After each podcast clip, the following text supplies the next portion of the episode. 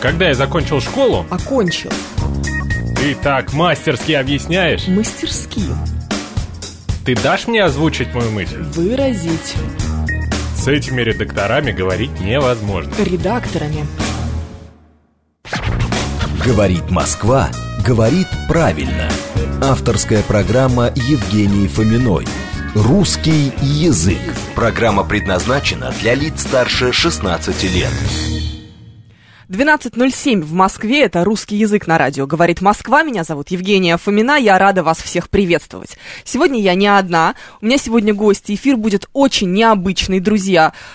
Подготовьтесь, потому что, потому что это, конечно, для меня тоже небольшой стресс, я волнуюсь, что бывает практически никогда.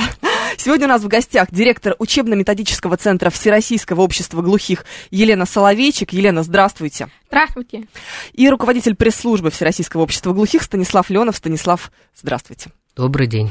Станислав нас прекрасно слышит, а Елена сейчас читает по губам все, что я сейчас говорю. Друзья, вы можете присоединяться к нашей беседе любыми способами связи, кроме телефонных звонков. Вы можете нам писать в наш телеграм-канал «Радио говорит МСК Бот» латиницей в одно слово, задавать свои вопросы по номеру смс плюс семь девятьсот двадцать пять четыре восьмерки девяносто четыре восемь, писать нам, конечно же, в э, YouTube чат. Вот, пожалуйста, все средства связи работают, трансляция идет.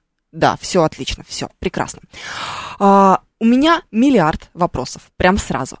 А, во-первых, мы до эфира с вами немножко пообщались, обнаружили, что вы меня отлично понимаете, это здорово, и поняли, что начинать а, то, а, как мы общаемся, нужно на самом деле с самого-самого детства.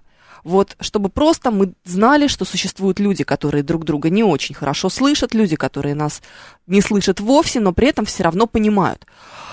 Вы начали рассказывать мне свою историю о том, э, как вы впервые оказались в школе и как происходит сейчас, и как происходило вот, когда вы учились, вот этот, э, как происходил этот образовательный момент.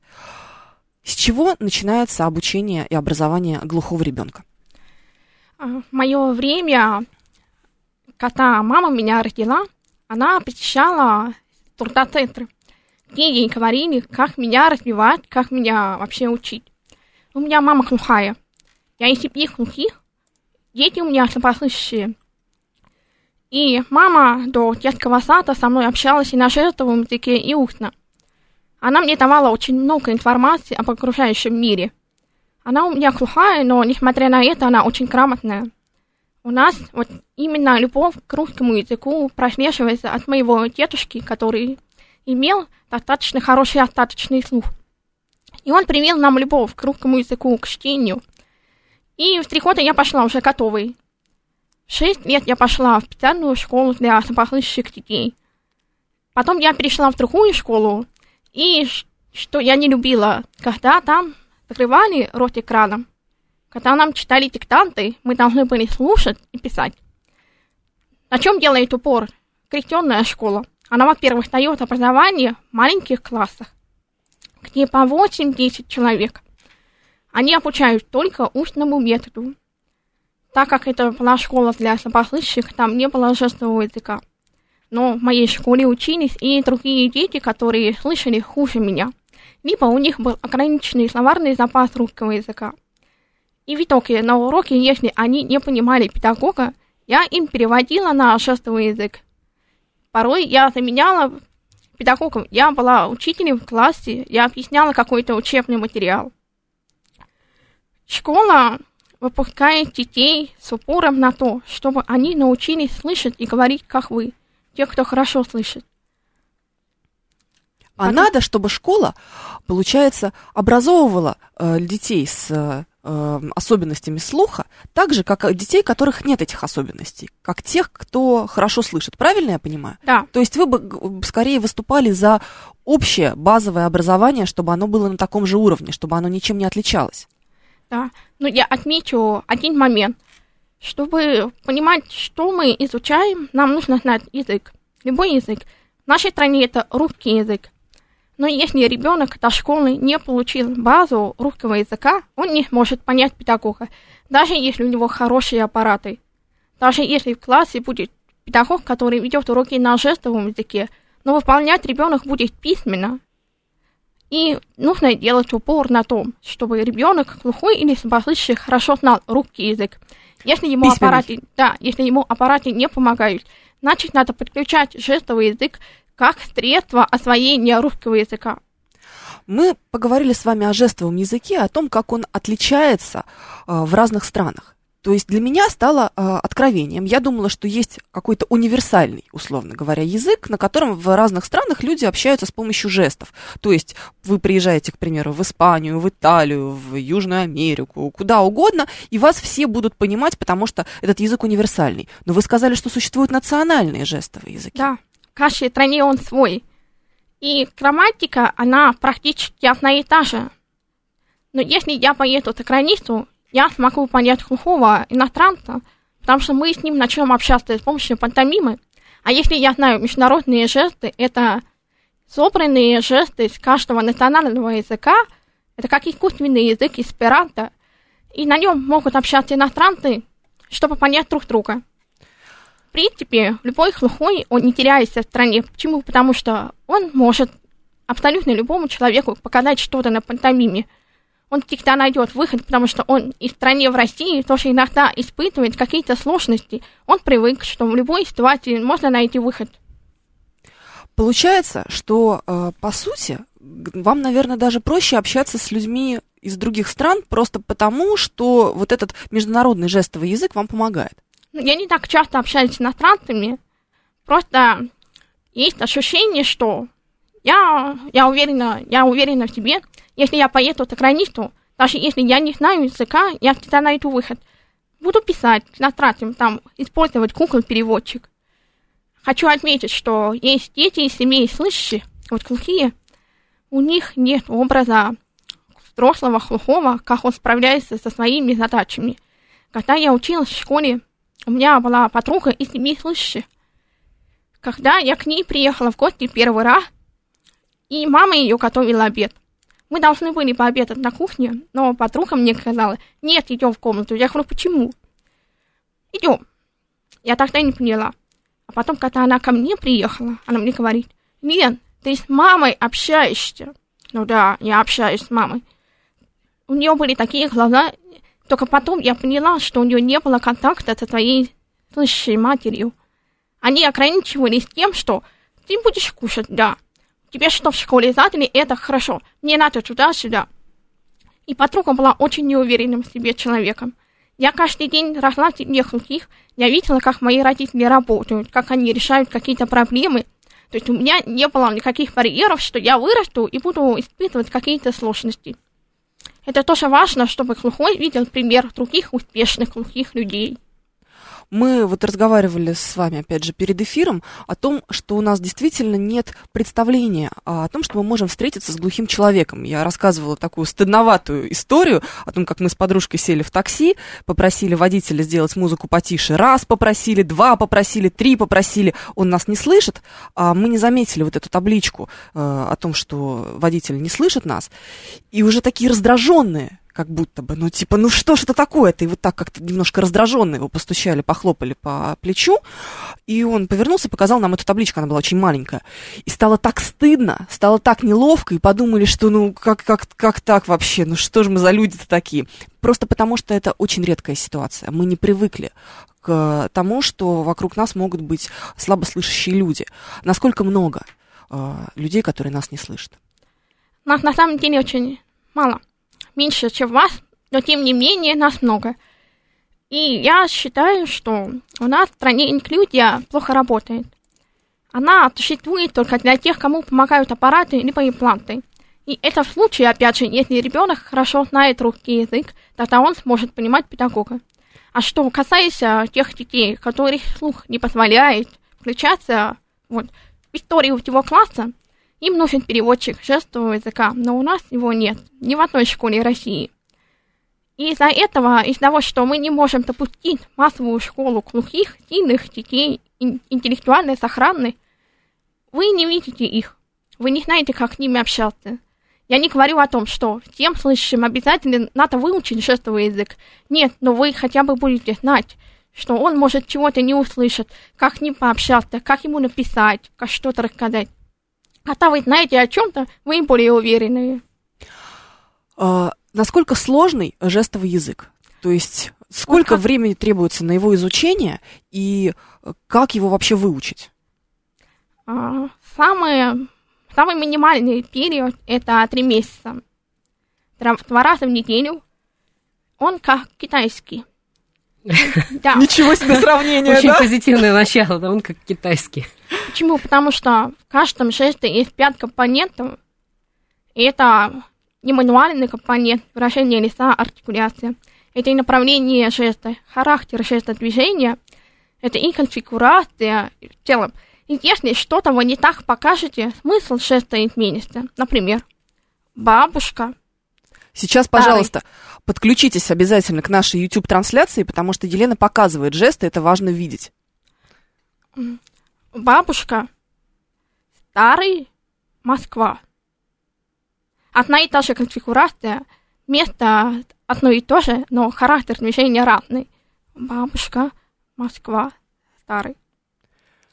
Удивительно. Но в русском языке огромное количество слов. Мы можем взять любой словарь и посмотреть. Они разные, конечно же, бывают, но слов невероятное количество. Там, не знаю, ну, в активном словаре человека, наверное, в зависимости, конечно, от его образования и рода деятельности, ну, ну, там, не знаю, тысяч, наверное, 60 слов точно будет у каждого человека. В активном словаре те, которыми, которыми он пользуется постоянно.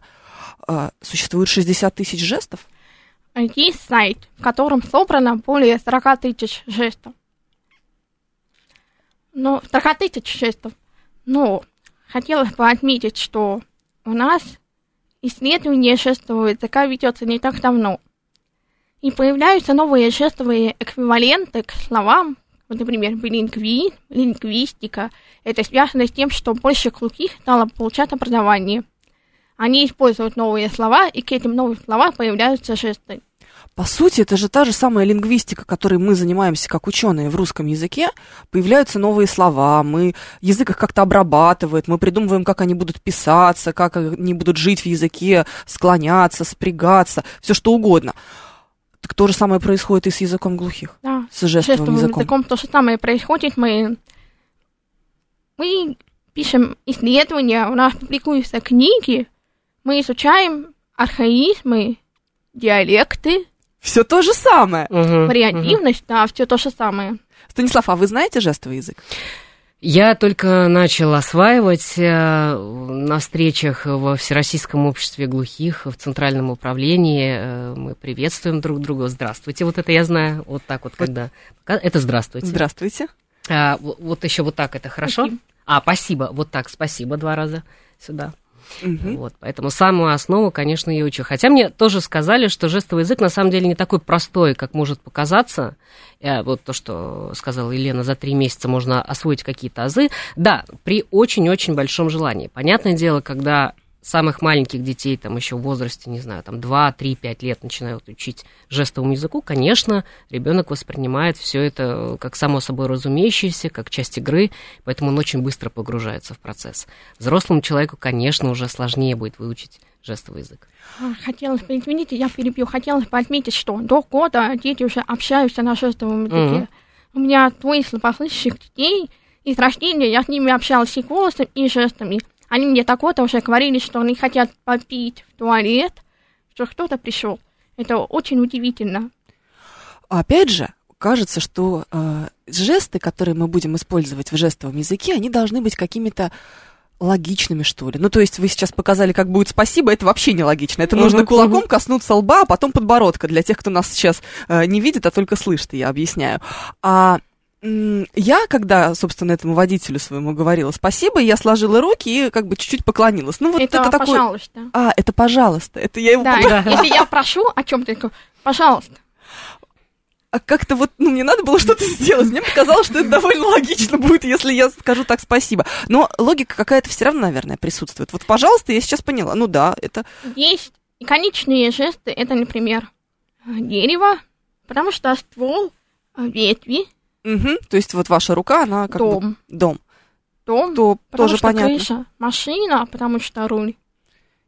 Есть, но их равно не так много. Гораздо больше тех жестов, которые ну никак не связаны чем-то. А, получается, что а, как выглядит грамматика в жестовом языке? Это прямой порядок слов, по всей видимости? Нет? У нас вопросы ставятся в конце, отрицание в конце. Я пришел, нет. Вот если Мгм. дословно, вот, я не пришел, или он не пришел, Мгм. там, ну что, ты делаешь что? Ты Ага. будешь пить что? М, То Это есть не так. что ты делаешь, не что ты будешь пить, не пришел ли ты уже домой, Да-да-да. а в обратном порядке. Интересно. Это, ну, как на странном языке, если посмотреть в английском, то, по-моему, тоже в том конце. В немецком. Отрицание. В немецком отрицание в конце. Да, в английском будет в начале. А, интересно еще, эм, ну, в, русском языке же очень много интонаций, и у нас, э, в отличие от э, того же самого английского Мгм, языка, достаточно строгого, э, может быть любой порядок слов. У нас есть такое понятие, как инверсия, когда мы говорим, не знаю, не Любишь ли ты меня? да, да, да, да. Или там, не знаю, мы можем сказать, э, сегодня теплая погода Мгм. или погода сегодня теплая. И никак не, это не повлияет на У нас смысл. а, все зависит от того, у нас, вот, например, у вас интонация, да, а у нас наша интонация, это наше выражение лица.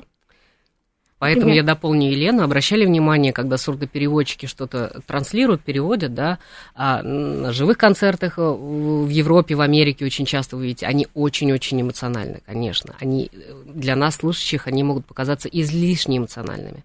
Театральными такими. Театральными, нарочито даже театральными. Но это за счет того, что, вот Елена говорит, что в мимике заложена часть смыслов, которые они должны передать. Мы, что я, что вот я вижу уже и Станислав, как будто бы немножечко переводим то, что мы говорим с помощью рук. Я всегда так разговариваю. Вот, пожалуйста, наш режиссер Илья Пинскер не даст соврать. Он э, сделал целую серию фотографий с моими руками во время эфира, потому что я все время ими размахиваю. Не может ли быть э, такой ситуации, когда вдруг случайно, размахивая руками, я скажу что-то неприличное или кого-то обижу? А, нет, потому что неприличные жесты, они все-таки имеют свою конфигурацию, то что вы никого не обидите. Есть неприличные жесты в языке. Конечно, есть, но я не скажу. Но нам мы должны были об этом узнать. Это, это важно. Ну вот у меня тоже такой из любопытства вопрос вот сейчас. А если вот, ну простите, да, там средний палец, э, общий такой Да, да, да. жест во Он всем мире, он и у вас есть. То есть если мы покажем э, средний палец, то Мы вы друг тоже друга поймем. мы друг друга поймем. Ну, это же как вот э, лайки, дизлайки, Да, это а же то же самое. Хорошо, да, но вот это мы не показываем. Это искусственный жест для нас, неестественный. А как сказать плохо? Вот показать. Плохо. Плохо, плохо. М, плохо. Интересно. Ну, в А, основном это говорят маленькие дети. Ты плохой. а, Мы не говорим это. вы же воспитанные люди. А, Вы говорили о том, что очень важно знать хорошо русский язык для того, чтобы э, слабослышащему или глухому ребенку было проще адаптироваться. Как должно происходить обучение русскому языку в семье или до школы, э, чтобы потом ему было проще жить? А, так как у меня слабослышащие дети, и когда я с первым ребенком приехала в труда-центр, они увидели, что я маленькому сыну, ему было четыре с половиной месяца, сказала, вот, папа, Мгм. подожди. Так как они все разговаривали, я не стала им мешать и сказала без голоса сыну. Они мне сразу сказали, ой, что вы там руками машете? Спустя шесть лет, когда я привела своего ребенка, чтобы отвезти его в школу, они должны были дать нам справку.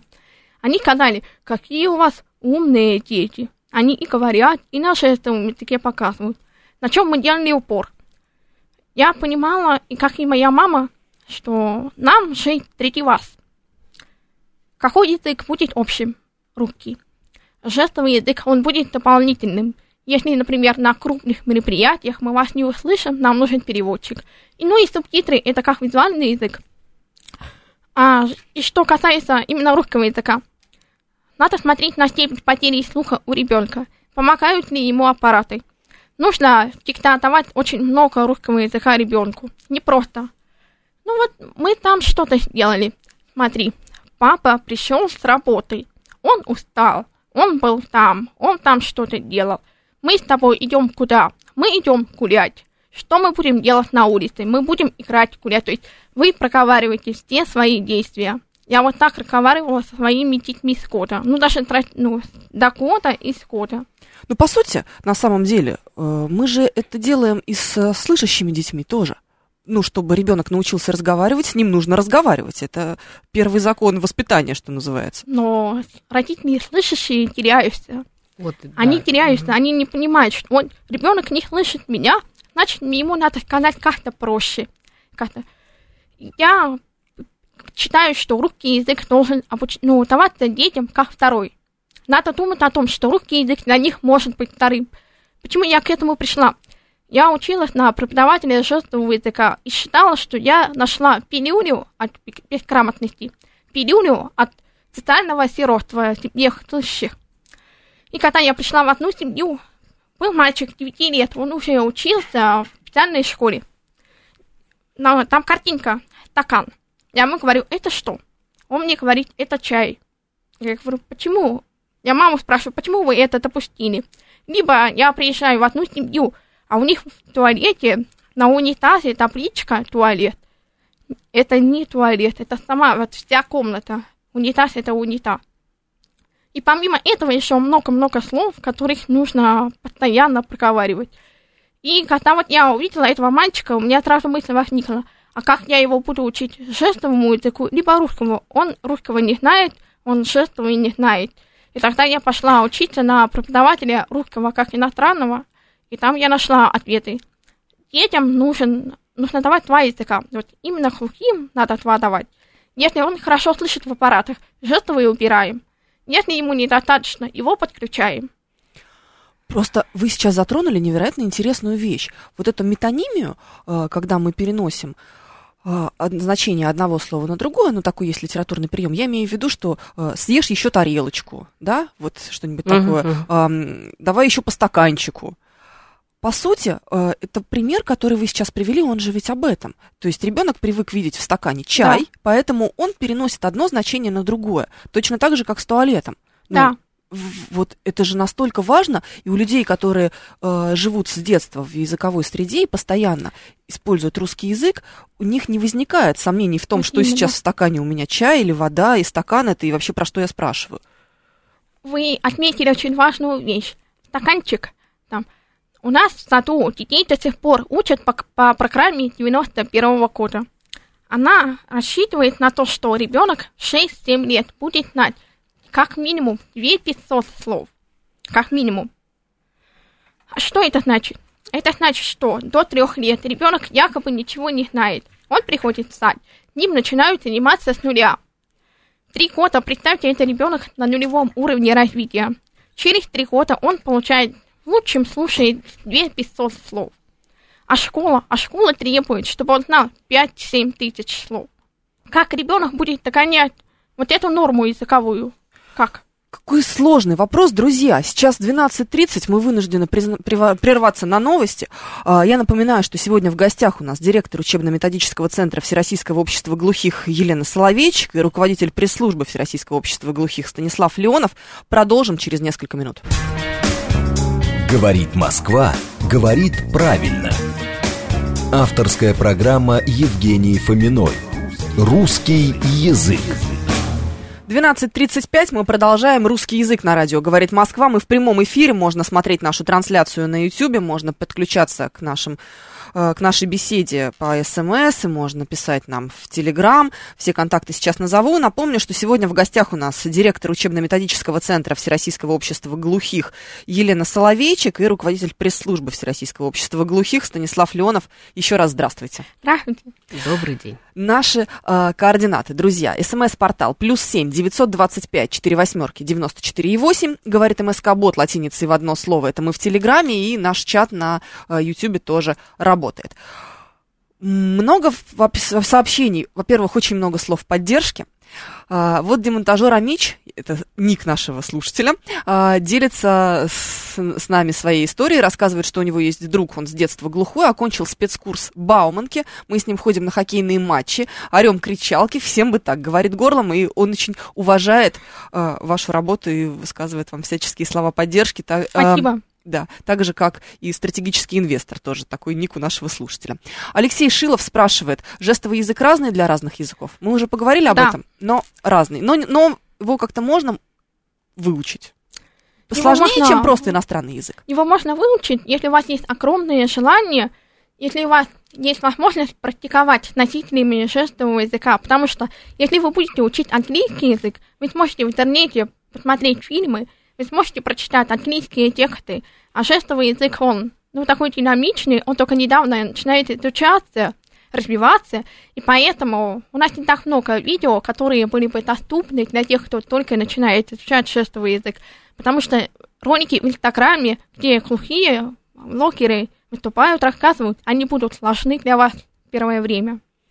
Существует ли печатный словарь с жестов на кириллицу, спрашивает Смит. Можно еще раз повторить? Существует ли печатный словарь с жестов на есть кириллицу? фотографии. Есть фотографии, есть а, Видео. видео. Видео словари, они есть. Есть еще словарь, где более 40 тысяч жестов. Он на сайтах есть. Я могу вам потом написать, чтобы добавить на сайт. Спасибо, обязательно, мы обязательно этим воспользуемся. У нас э, еще с вами во время перерыва мы с вами обсудили, что есть такой роман э, Дины Рубиной, я очень люблю эту писательницу, он называется «Русская канарейка», и гла- главная героиня, одна из главных героинь, э, там глухая. И вот она прям какая-то удивительная, что, значит, э, папа с мамой поняли, что она глухая только когда ей было уже три года, потому что она так блистательно читала по губам, что у, нее не возника... что у них не возникало сомнений в том, что она их слышит. Потом она также блистательно читала по губам на немецком, английском и еще какой-то дюжине разных иностранных языков. Это невозможно. На самом деле это стереотип, что все глухие отлично считают по губам. И тем более, если это ребенок, но явно до трех лет он не мог считывать и понимать, что ему говорят. А, если мы хорошо знаем, опять же, язык, то мы сможем прочитать по губам. Но у вас не должно быть маски, у вас не должно быть бороды, потому что ваша борода, она закрывает рот. И, и усложняется понимание артикуляции. Если вы говорите с глухим, не надо улыбаться, потому что рот, когда растягивается в улыбке, он искажает Чего? понимание. Что ж вы мне раньше не сказали, а я сижу улыбаюсь. Ну, вы хорошо артикулируете, вас понятно. И что еще? Не закрываете рот. И у слышащих, не обижайтесь на меня, есть такая привычка, если глухой не понимает последнее слово, то они заново проговаривают фразу. Можно этого не делать, можно сразу повторить именно конец. Возможно, это потому, что вы думаете, вам проще заново повторить. Но на самом деле, на там можно сразу сказать последнее слово, которое не понял глухой. Есть такая шутка из э, фильма, э, о чем говорят мужчины, что когда ты чего-то не расслышал, просишь женщину повторить, она обязательно повторит именно то, что ты расслышал. То есть бе-бе-бе, зеленые тапочки. Что? Зеленые тапочки. Вот это же, да. Видимо, этот фильм настолько въелся нам всем в голову, что мы теперь повторяем целиком фразу, на всякий случай. А, Спрашивает Константин, наш постоянный слушатель, можно ли показать жестами, например, ник нашего слушателя «Стратегический инвестор»? Стратегический инвестор. Можно? Показали. Можно, очень быстро и просто. Да. То есть можно все Стратегия. что угодно показать жестами. Или есть какие-то сложные вещи, которые ну, невозможно перевести. А, Нужно понимать, что есть лексика в русском языке, есть лексика языка. И какие-то слова сейчас просто не имеют перевода на жестовый язык. Но со временем, когда глухие будут пользоваться этими словами, появляется жестовый язык. Это, как правило, касается заимствований. Ну, например, сейчас вот эти новомодные слова, которые очень ругают все наши слушатели, вроде там кринж, хайп, Мгм, мгм. а, ну, они только-только появились в языке, они еще непонятно, как живут даже в э, русском-то языке. Вот они, Стрим тот же. стрим тот же, да, почему бы нет. Они тоже появляются со временем и в жестовом языке. Опять же, все зависит от того, употребляет ли сам глухой эти слова, М. как он их понимает. Получается, что у глухих есть точно такие же различия в лексике, как и у людей слышащих. Ну, например, ваша бабушка а, будет использовать немножко другой жестовый язык, чем а, ва- ваши, ваши внуки или дети, например. Да, Да. так и есть, да. Она говорит, ну, нее уже архаизмы, можно так сказать. Ну, так же, как у моя бабушка использует другой язык по сравнению со мной, и тем более с моей дочерью. Мгм. То есть вообще непонятно, как они друг друга понимают, если честно. Удивительно. Жестовый язык – это живая система, она также преобразуется со временем, меняется вместе с ее носителями, с обществом, ну и так далее. То есть э, все законы развития Такие языка же, да. точно такие же, абсолютно. Мы говорили о том э, еще, как важно и как страшно бывает родителям, у которых рождается глухой ребенок, Мгм. и как важно понять, что это, в общем-то, не конец света, и с ним можно взаимодействовать. Что делать, куда бежать, и как понять, что, в общем-то, это нормально, так бывает. Еще тут важный момент, когда они узнают о потере слуха. Например, я родила своего сына 8 лет назад, и мне просто сказали в роддоме, вот, проверьте слух. Когда мы пришли к ним в поликлинику, мне сказали, что прибор не работает. Я-то сейчас понимаю, что они просто хотели оградить меня от того, что ребенок может не слышать. Скольких родителей, в кавычках, оградили. А ведь если чем, чем раньше ты узнаешь, тем э, проще тебе адаптироваться Да, и потом да, да. адаптировать ребенка, так? Потому что недавно я встречала ребенка, которому уже 4 года. По идее, уже должна быть проверка слуха еще в роддоме. Когда я у матери спросила, вас проверяли? Она сказала, да, но нам сказали, ничего страшного, этот прибор может не работать. То есть на этапе первого аудиоскрининга уже обесценивается снижение слуха у ребенка. Не лишнее, не лишнее будет провериться еще раз. Это первый момент. Второй момент. Когда они узнают, что да, вот ребенок не слышит, они приезжают в сурдоцентр. Им просто проверяют слух и говорят. Сурдоцентр, вы сказали. да? Мгм. да. Станислав, помогайте мне, пожалуйста, иногда. Да, Это да, да, нормально, да, да. И им говорят, да, ваш ребенок не слышит, ему нужны аппараты заниматься. Все. Все. Родители остаются один на один с ребенком. Они начинают искать в интернете информацию, и им говорят, что если вот глухой, вот у меня четвертый тип потери слуха, я слышу ваш голос, но я не различаю, кто именно говорит. Вот если будет женщина, женщина, я не смогу различить, для меня это как звук, и все. И я не, ну, я слышу, я живу, я работаю, у меня дети, я вожу машину, я путешествую, то есть я такая же, как и вы. Живете полноценной жизнью. Да, да. А родителям говорят, что вот четвертая степень потери слуха это очень плохо, тебе надо срочно делать имплантацию. И ваш ребенок будет слышать. Где-то я читала, что имплантация излечивает глухоту. Это на самом деле не так. Снимет ребенок имплант, ну, речевой процессор, он будет глухой. Наденет его, будет слышать. Это как обычный аппарат. Вот сняли аппарат, мы не слышим, надеваем, мы слышим. И тут еще вопрос. Когда делают операцию или когда поставят аппарат? Как будут общаться родители? Если у ребенка сопутствующие заболевания, как он вообще понимает окружающую среду? Надо ли ему дополнительно жестовый язык? Вот у нас нет такого подхода к ребенку, чтобы учитывать все его моменты. Обычно родители что делают? Либо аппараты, либо импланты. И думают, все. Он Проблема будет слышать, решена. Да, Он слышащий, живем. да, нормально. нет. Они могут собираться за столом, очень быстро общаться между собой. Ребенок из такой семьи выпадает. Либо родители что-то обсуждают, ребенок их спрашивает, да подожди, ну, я- это не важно. Есть Ну, они мы так и уже- со слышащими детьми делаем. Проблема в следующем. а, Неслышащий ребенок в слышащей семье действительно требует более внимательного воспитания и обращения с собой. Да. Да, это главное, что родители должны понимать. У них, на них возложена больше ответственность. Вот. Поэтому действительно операция не решает всех проблем и требует длительный период реабилитации, настройки этого аппарата и так далее.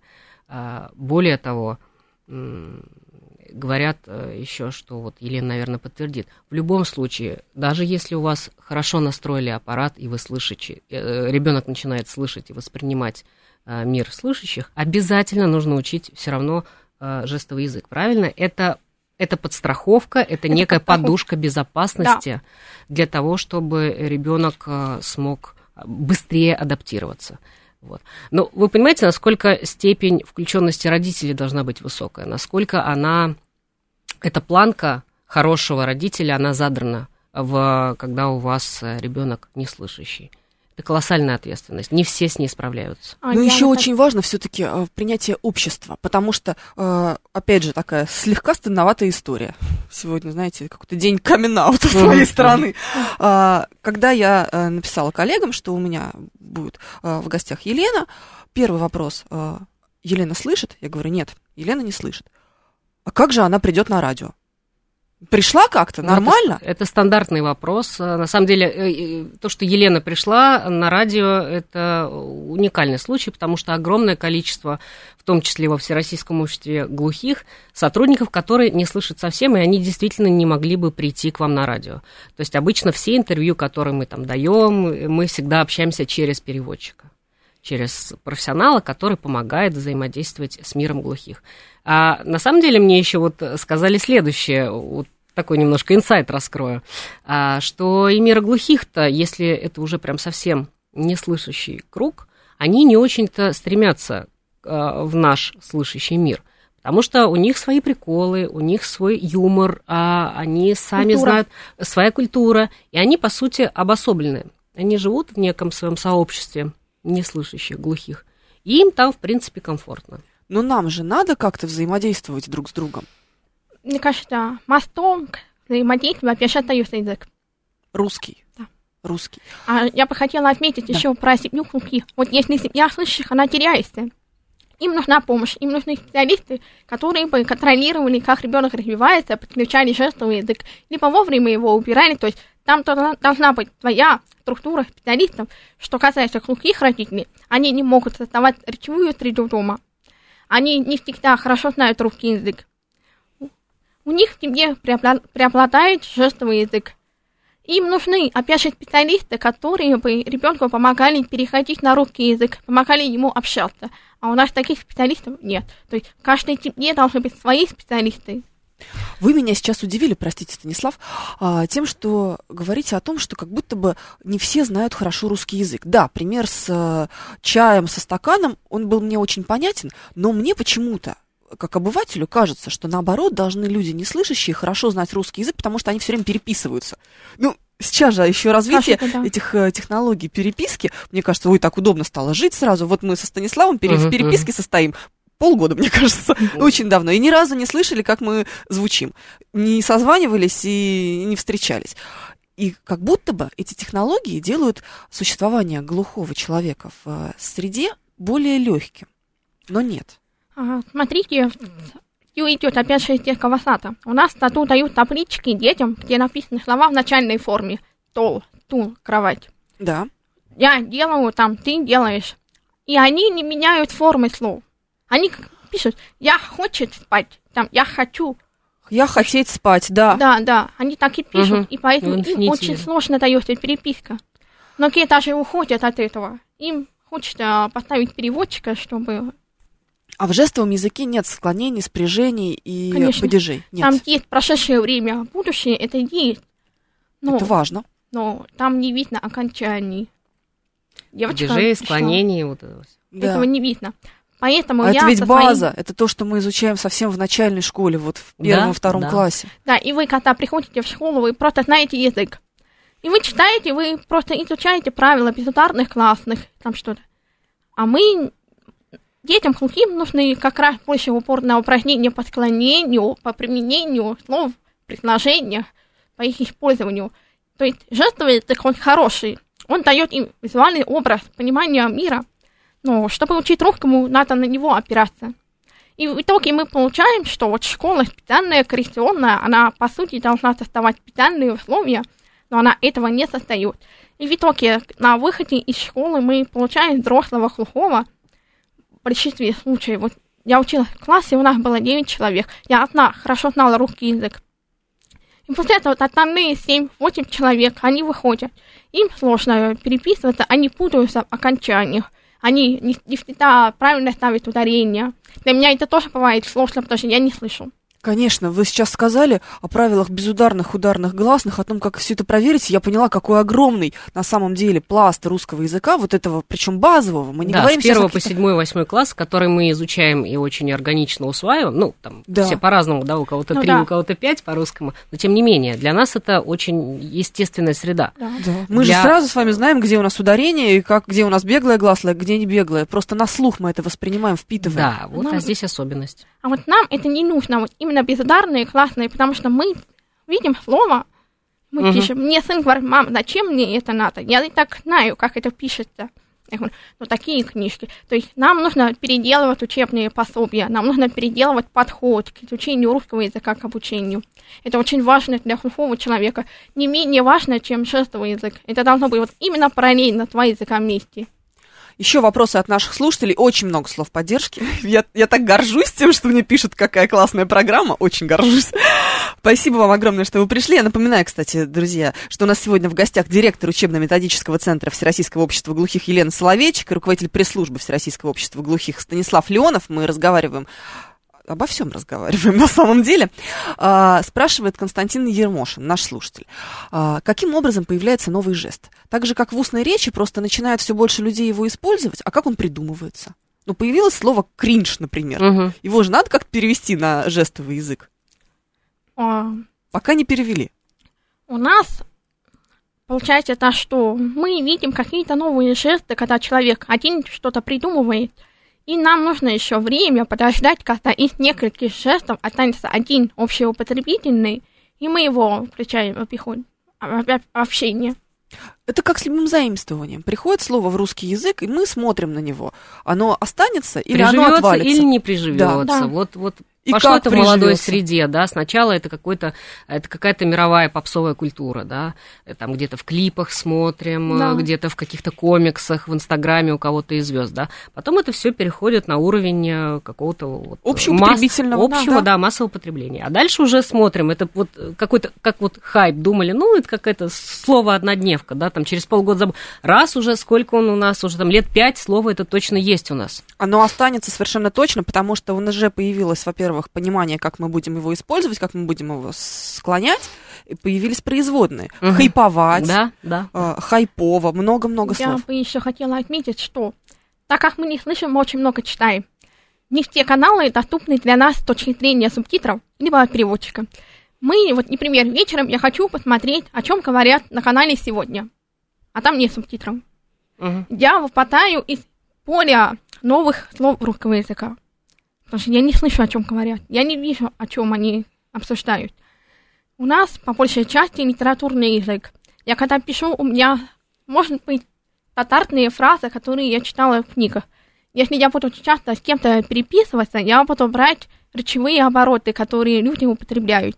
Либо если я буду с вами устно общаться, я буду включать свой лексикон в вашу речь. Мгм.